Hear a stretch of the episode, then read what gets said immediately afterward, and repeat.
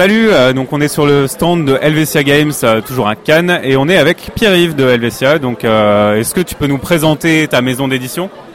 Oui, alors Helvetia Games, c'est une maison d'édition suisse. On a fait, ça fait deux ans qu'on existe. C'est notre troisième année. On a fait trois jeux. Le premier, c'est Helvetia Cup, qui est une simulation de football. On a Chafosa, qui est une simulation boursière. On a Unita, qui est une sorte de tower defense, un wargame avec des dés, euh, voilà.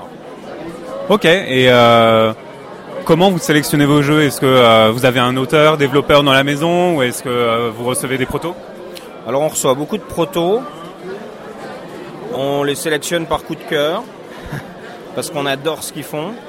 on fait aussi beaucoup de... Comme on est une petite maison d'édition, on ne se permet pas de renvoyer les auteurs sans avoir tester leur jeu, donc on teste beaucoup de choses. Et puis on a une particularité, je ne l'ai pas dit avant, mais chez Helvetia Games, tous nos jeux se déroulent dans le même monde. On a un monde qu'on a construit, euh, qui est le monde d'Helvetia, avec des voisins, avec des nains, des elfes, des ogres, des vampires, etc.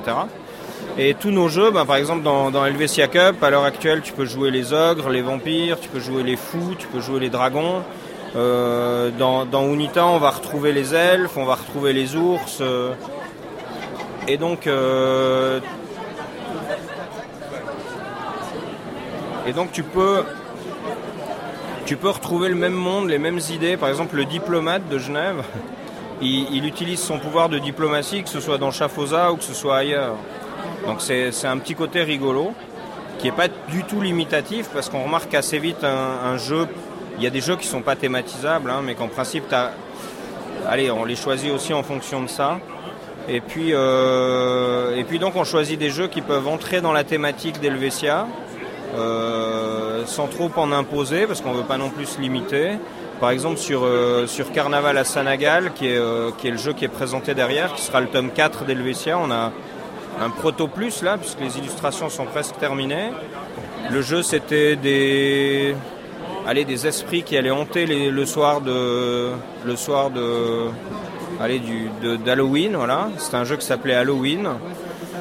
Et puis on en a fait un concours de magiciens parce qu'on a des mages dans le monde d'Helvetia. Alors on s'est dit que le mage il allait inviter tous les plus grands magiciens de Suisse pour faire un concours où il envoie les esprits hanter les différentes régions d'Helvetia. Et ça a donné carnaval. D'ailleurs si tu as peut-être pu lire sur des sites que n'a pas le titre définitif, on fait un concours ici. Les gens qui jouent peuvent nous proposer un titre si le titre nous plaît, ils recevront la boîte une fois qu'elle sera dehors. Je pense qu'on va relayer l'info pour euh, que les, lecteurs de Ludovox euh, vous envoient plein de titres. Eh ben, pas de problème, il suffit de nous envoyer euh, un mail à info.helvetiagames.ch et puis mettez le titre et surtout n'oubliez pas vos coordonnées et puis on vous tiendra au courant. Est-ce que dans le monde d'Helvetia, ce sont les Savoyards qui sont les méchants vampires? Alors non, au fait on a traité les voisins comme des grands voisins, on a, on a Hexagone qui est notre voisin principal alors c'est une sorte de royauté. Euh, à l'heure actuelle, c'est des grenouilles royales où le roi passe euh, de fête en fête. Il a deux ministres, un ministre de l'Intérieur et un ministre de l'Extérieur qui gèrent le pays pour lui. Et voilà, le, but c'est vraiment de, s'amuser. Par exemple, dans Unita, l'Hexagone a le pouvoir de grève, euh, une chose qui nous fait sourire en Suisse parce que voilà.